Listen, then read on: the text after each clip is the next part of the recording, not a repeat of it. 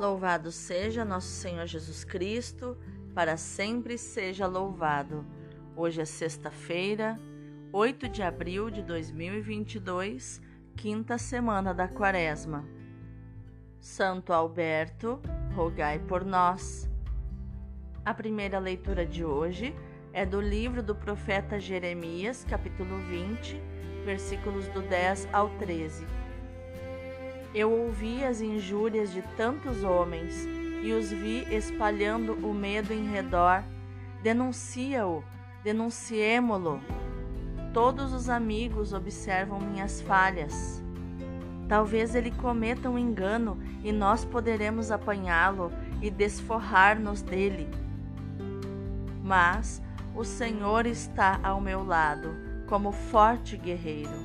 Por isso, os que me perseguem cairão vencidos. Por não terem tido êxito, eles se cobrirão de vergonha. Eterna infâmia que nunca se apaga, ó Senhor dos exércitos, que provas o homem justo e vês os sentimentos do coração. Rogo-te, me faças ver tua vingança sobre ele, sobre eles. Pois eu te declarei a minha causa Cantai ao Senhor, louvai ao Senhor, pois ele salvou a vida de um pobre homem das mãos dos maus. Palavra do Senhor, graças a Deus. O responsório de hoje é o Salmo 17. Ao Senhor eu invoquei na minha angústia e ele escutou a minha voz. Eu vos amo, ó Senhor, sois minha força, minha rocha, meu refúgio e salvador.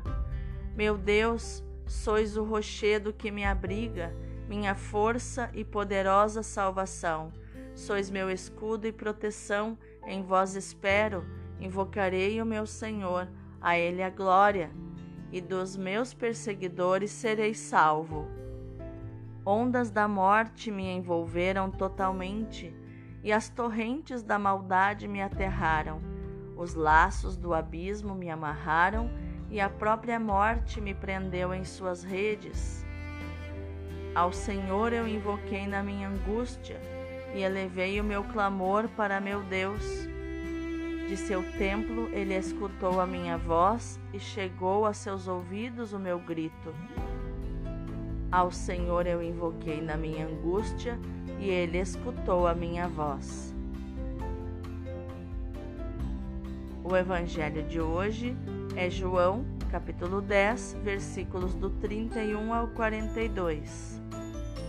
Naquele tempo, os judeus pegaram pedras para apedrejar Jesus.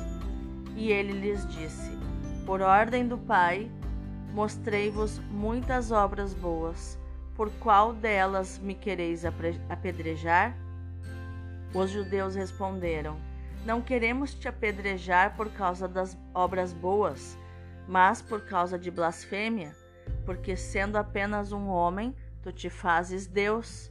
Jesus disse: Acaso não está escrito na vossa lei? Eu disse: Vós sois deuses?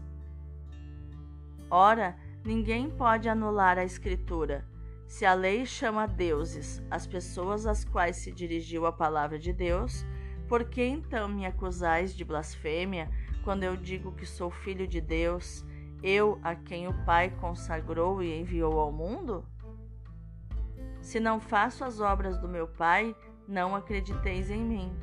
Mas, se eu as faço, mesmo que não queirais acreditar em mim, acreditai nas minhas obras, para que saibais e reconheçais que o Pai está em mim e eu no Pai.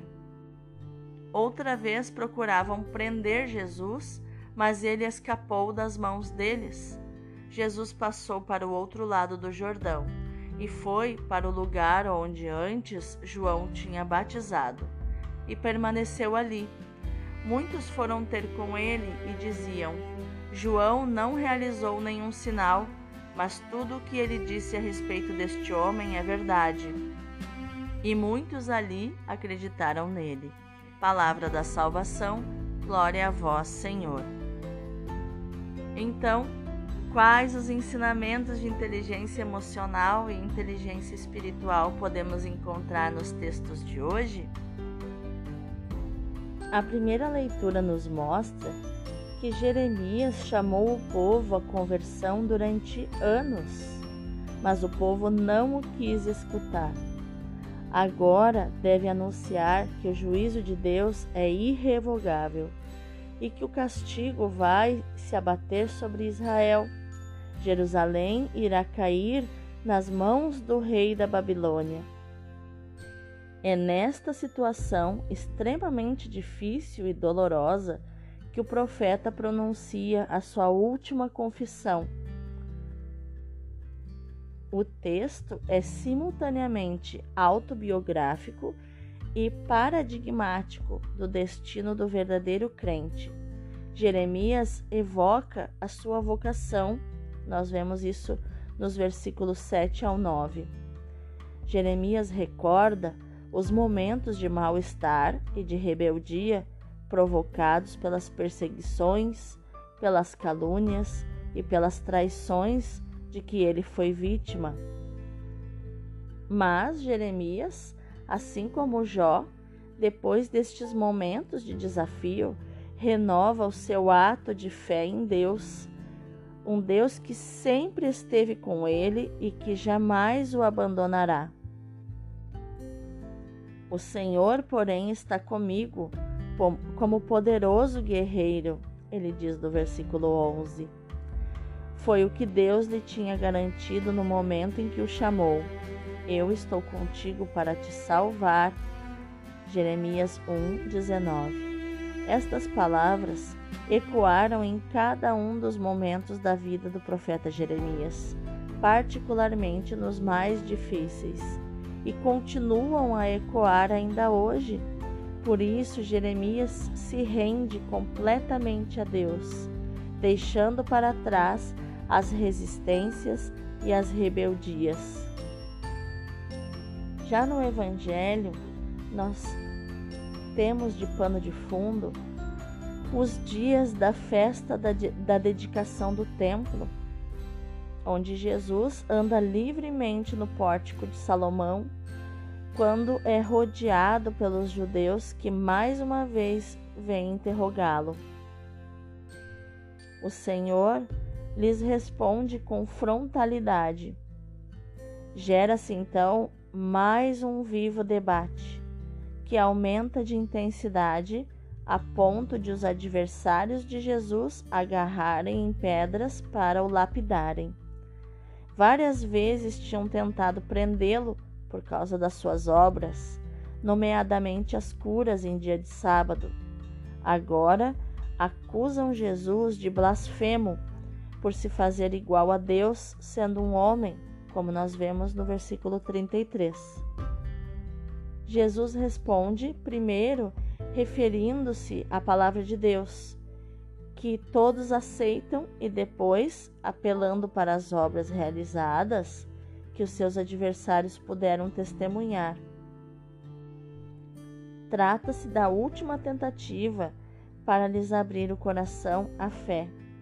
Jesus apela para suas obras, que são palavra se Jesus não é condenável por causa de nenhuma delas, por que não acreditar na verdade do que ele diz? Mas a comunicação manifesta-se impossível. Por isso, Jesus volta para além do Jordão, onde João tinha dado testemunho da verdade, onde apareceram os primeiros discípulos e onde muitos começaram a crer.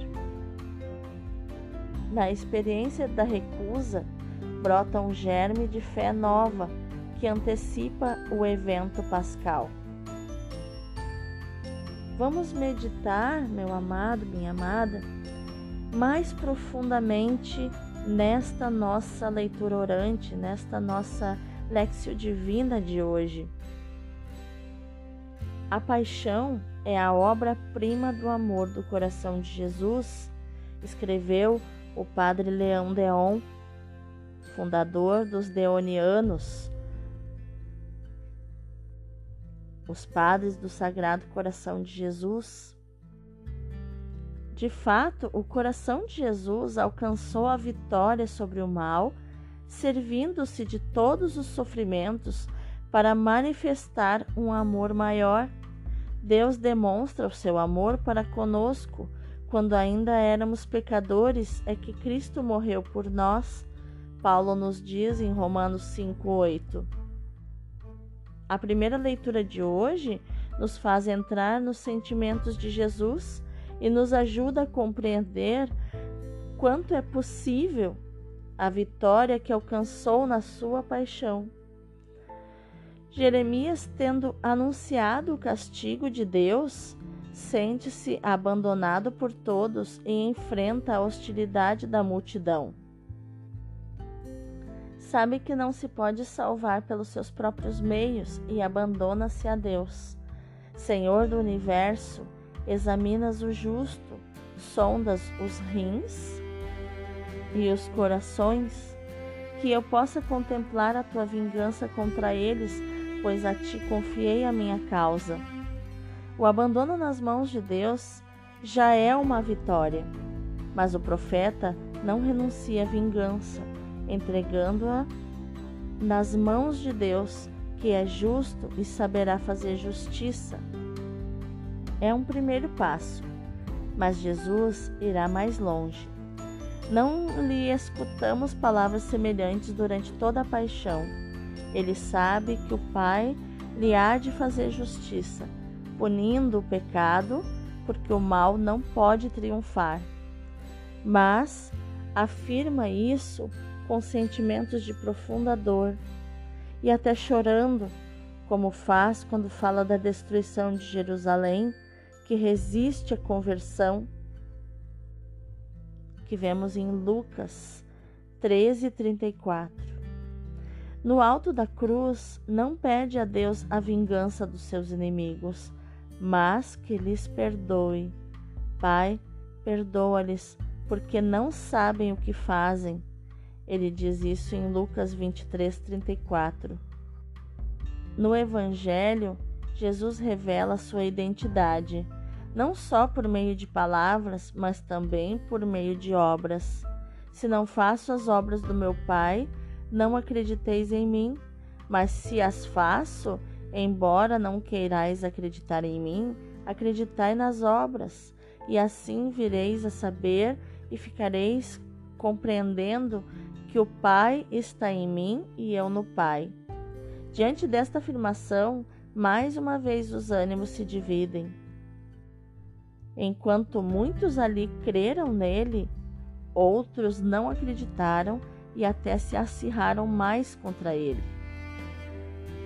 Provavelmente, estas tendências contraditórias no que se refere à fé, talvez também se encontrem nos nossos corações.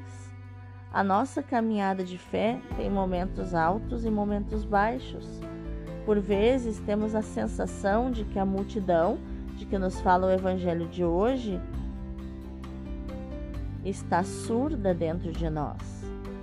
Deus nos ensina a resistir a estas oscilações perigosas. Para isso, é preciso fundamentar-nos solidamente na Sagrada Escritura. Aí encontramos as palavras que dão fundamento e solidez à nossa fé porque nelas descobrimos a palavra que é Jesus Cristo. Dando solidez à nossa fé, a palavra de Deus, sobretudo os evangelhos, permitem sintonizar os nossos sentimentos com os de Jesus Cristo. Assim, depois de um esforço semelhante ao que fez Jeremias, será mais fácil para nós reagirmos à maneira do coração de Jesus durante toda a sua vida e, particularmente, na sua paixão. Vamos orar? Senhor Jesus, tu afirmaste solenemente à multidão que inventava calúnias contra ti. Se não faço as obras do meu Pai, não acrediteis em mim, mas se as faço, embora não queirais acreditar em mim, acreditai nas obras, e assim vireis a saber e ficareis a compreendendo que o Pai está em mim e eu no Pai. Assim mostraste, Senhor, que te revelas, não só por palavras, mas também por obras. Ajuda-nos a viver em união contigo e a escutar atentamente as tuas palavras, para ter em nós os sentimentos que estavam no teu coração. Que nas nossas atividades, que em todas as circunstâncias, mesmo nas mais difíceis, com as nossas palavras, com as nossas obras, nós possamos ser sinal do teu amor sem limites, que saibamos perdoar os nossos irmãos todas as suas faltas para conosco, imaginárias ou reais, que nós saibamos rezar por eles e oferecer-nos generosamente em espírito de amor e de reparação. Amém. Ah, meu amado, minha amada, eu te convido a contemplar o cenário, a paisagem da Lexio Divina de hoje. A paixão é a obra-prima do amor do Sagrado Coração. Era dela que o profeta Abacuque dizia: Santo Agostinho dá este sentido moral ao texto do profeta. Já São Paulo não cessa de estar num êxtase de amor ao contemplar este admirável mistério. Ele diz em Romanos 5: Jesus Cristo mostrou-nos tanto mais amor quanto deu a sua vida por nós, pecadores e ímpios. E São João, o apóstolo bem-amado, exclama: Jesus Cristo amou-me e lavou-me com seu sangue. Apocalipse 1:5. Devemos, portanto, tentar nós também penetrar nas profundezas deste abismo de caridade, de amor e excitar-nos ao amor do Sagrado Coração, vendo quanto ele nos amou. Jesus Cristo é realmente nos mistérios da paixão o livro escrito por fora e por dentro. E quais são as letras que vemos traçadas neste livro? Apenas estas: amor.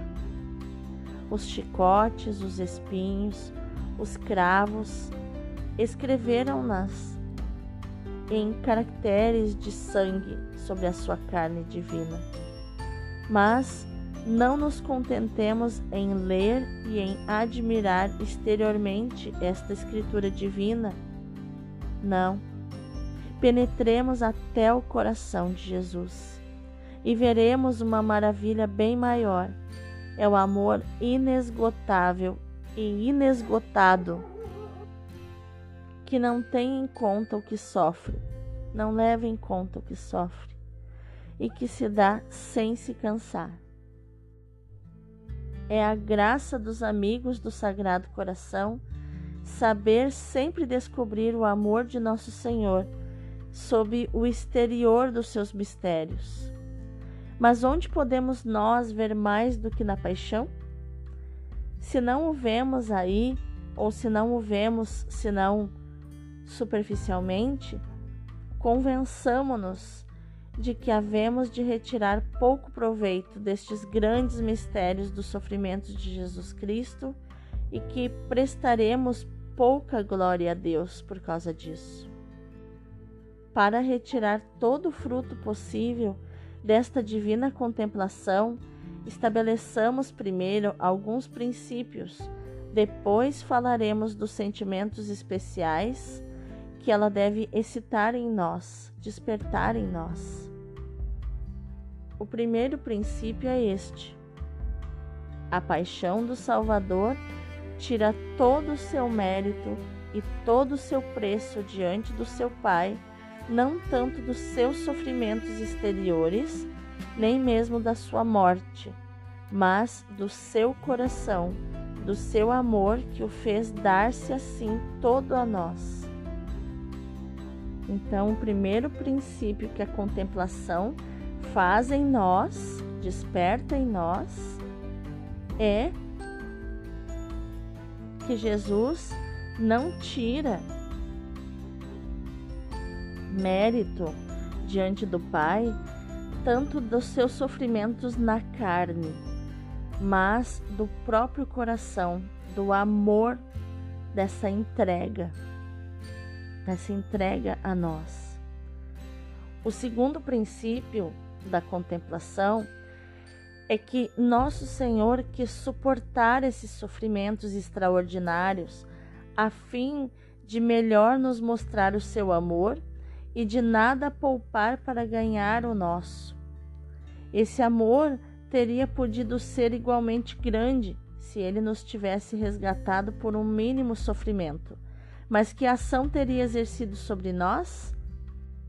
Se, por exemplo, como Santo Tomás de Aquino diz, que uma só gota do sangue de Jesus seria suficiente para resgatar toda a humanidade, mas que ação isso teria exercido sobre nós? Ah, Jesus furou o dedo e salvou a humanidade? Teria nos deixado insensíveis, e o Sagrado Coração de Jesus queria a toda força ganhar os nossos corações. E o terceiro princípio da, da contemplação que ela faz em nós é que o Sagrado Coração, tendo se empenhado por amor, pelo seu eis que venho, a tudo sofrer por nós, os seus sofrimentos e a sua morte foram outros tantos atos de amor que operavam a nossa redenção e o coração de Jesus era a fonte de onde brotavam todos os seus méritos com os seus sofrimentos. Tal era a vontade divina a qual o Sagrado Coração livremente se submeteu. Que coisa mais linda! Isso, né? Ai, meu irmão, minha irmã, que a ação dessa nossa Lexio Divina no dia de hoje seja meditar, proclamar e viver esta palavra do Salmo 17, 2, que diz: Eu te amo, Senhor, minha força. Deus abençoe o teu dia.